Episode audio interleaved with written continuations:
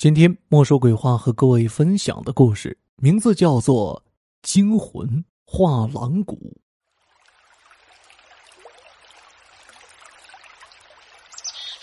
年轻貌美的柳如烟是东方文化报的摄影记者，他对闻名遐迩的避风山画廊谷的风光向往已久，于是便单人独马不远千里来到了避风山旅游区。第二天一早。柳如烟便整理好行装，跟随着众多的游客，精神抖擞的直奔画廊谷的山路。为了让游客们领略优美而奇特的自然风光，十几里的画廊谷未修公路，游客只能步行。柳如烟随众人来到谷口处，见迎面竖立着一块牌子，上面赫然写着几行醒目的大红字：“各位游客朋友，欢迎您到画廊谷畅游。”这里奇特迷人的自然景观一定会令您惊叹不已、流连忘返。为了使您的旅途生活愉快和安全，旅游区保卫处特别提醒您：这里毕竟是深山野谷，您必须在下午四点以前返回服务区，更绝不能在画廊谷过宿。画廊谷果然名不虚传，长长的幽谷左右迂回。两边的奇峰奇石、奇洞奇水、奇树奇花，处处奇景奇观，令人目不暇接。游人至此，犹如置身于长长的画廊之中，动感身飘心意。游人们正循着弯曲的小路前行，只见前面蓊郁葱茏的松柏间，隐隐的出现了一座院落，众人便相跟着走了过去。院门口上有一块横幅匾额。上书“聚虎堂”三个大字，门前竖立着一块牌子，牌子上写着“聚虎堂”的简介。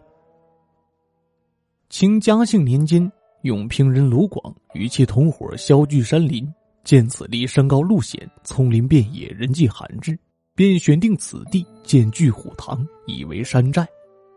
卢某秉性刚直，嫉恶如仇，经常劫杀官府，惩治不仁好绅和为非作歹的恶徒。但从不危害百姓，并对手下兄弟管教甚严，凡违背山规者必然惩罚，故深受百姓敬重，尊为义侠。官府曾多次带兵进山缉拿，均因附近百姓悄悄进山报信，使官府无功而返。看罢简介后，柳如烟随着众游客鱼贯步入聚虎堂。厅堂内有十几尊塑像，正中的塑像高大。浓眉虬髯，面目奇伟，想来就是那位义侠卢广了。愚者神态各异，有的英气勃勃，有的面带杀气，也有的滑稽怪笑，个个形象逼真。虽然这所谓的聚虎堂不过是旅游区开发后的应景之作，但毕竟在某种程度上再现了当年那些草莽英雄的气概。柳如烟举起相机，从不同角度拍下了几个镜头。然后随众人走出了聚火堂，沿着峡谷继续前行。峡谷两边的每个景点都令人赞叹不已。柳如烟手中的相机咔嚓咔嚓的响着，记不清拍摄了多少镜头。在画廊谷畅游了一天，仍感意犹未尽。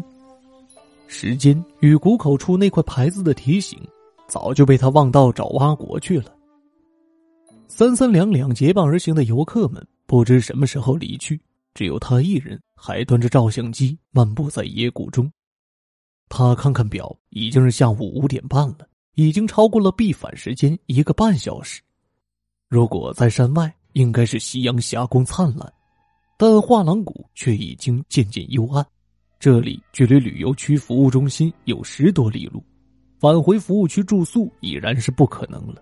看来只能在画廊谷露宿了。对于一个年轻的女人来说，独宿在这深山野谷实在是不可想象的事。她非常后悔当初应该约个伴儿来的。时值夏历三月二十，月亮已经高悬在头顶，月光照进山谷中，两边的山崖高处透出几许明朗，而山谷中却是黑黢黢的。迷人的画廊谷。已经换了一副面孔，再也不像白天那样如诗如画。嶙峋怪石如一只只猛兽，狰狞可怖，仿佛随时都可能向他扑来。茂密的丛林阴森森的，仿佛暗藏杀机。柳如烟左瞧右看，想寻找一个安全之所，但又觉得哪里都不安全。就在这时，他突然发现，从密林中走出了一个黑影，黑影在缓缓向他这里移动。柳如烟心里猛地一颤，是人还是魔鬼？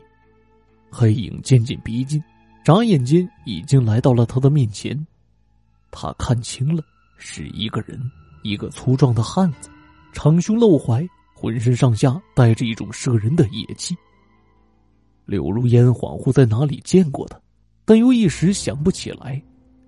柳如烟心里有些惶恐，在这深山野谷之夜，他觉得这个人对他实在是一种威胁。柳如烟正想躲开，那壮汉已经来到了他的身旁，在一块平坦如床的大石板上坐下。柳如烟格外紧张，一颗心扑腾扑腾的狂跳着，仿佛要从喉咙里蹦出来。他不敢想象这个虎狼般的壮汉到底想干什么。过来！壮汉突然对柳如烟大声喊道：“老老实实的躺下，别让老子费事儿。”柳如烟顿时吓得魂飞魄散，颤颤抖抖的倒在了地上。那壮汉站起身，走到柳如烟跟前，大笑道：“ 嘿嘿嘿嘿，好个小俊妞！白天看到你，老子的魂就被你勾走了。今儿个，老子要痛痛快快的享受享受这美人的滋味壮汉说罢，伸出双手抱起柳如烟，放在石板上，然后将嘴巴贴在柳如烟的嫩唇上狂吻。吻了一阵后。便伸手将柳如烟的衣裤解开。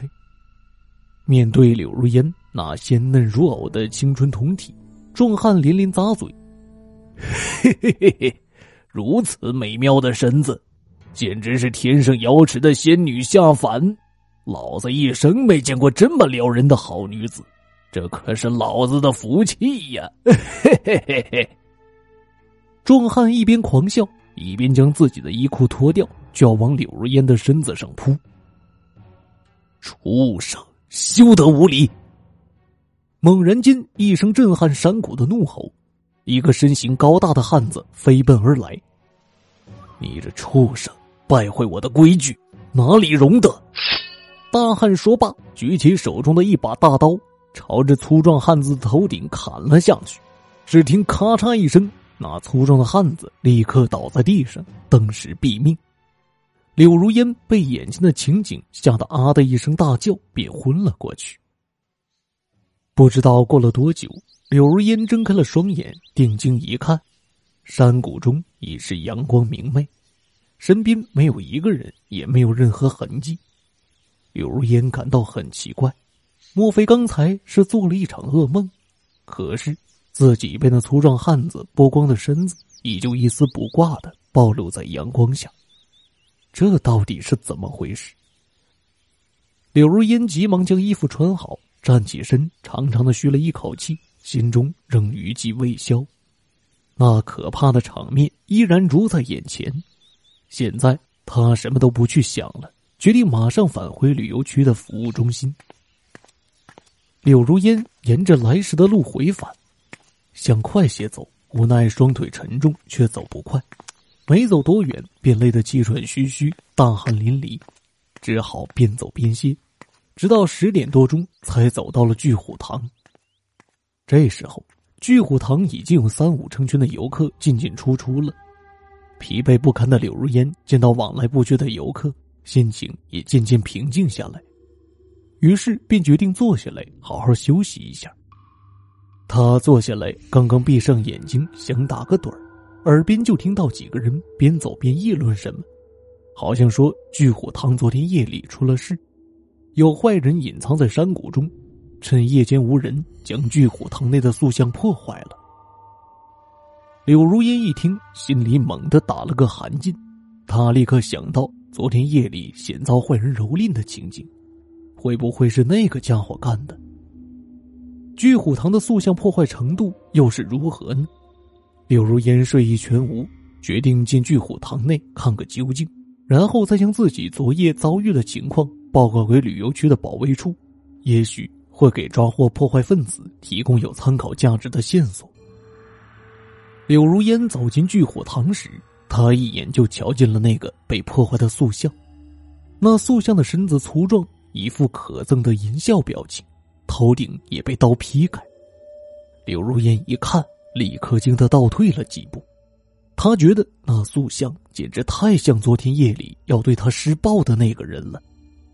他正欲离开，一转身正好与正中的那尊坐像撞了个对面。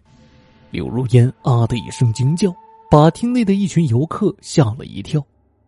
原来正中这尊坐着的塑像，浓眉虬髯，怒目圆睁，与昨夜刀劈恶徒的大汉一模一样。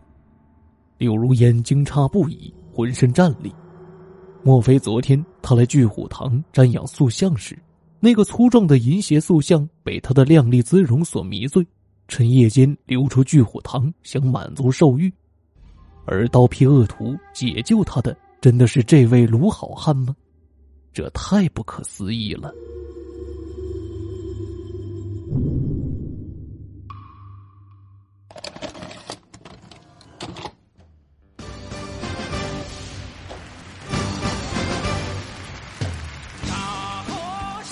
听众朋友，《惊魂画廊谷》的故事就为您播讲完毕了，感谢您的收听。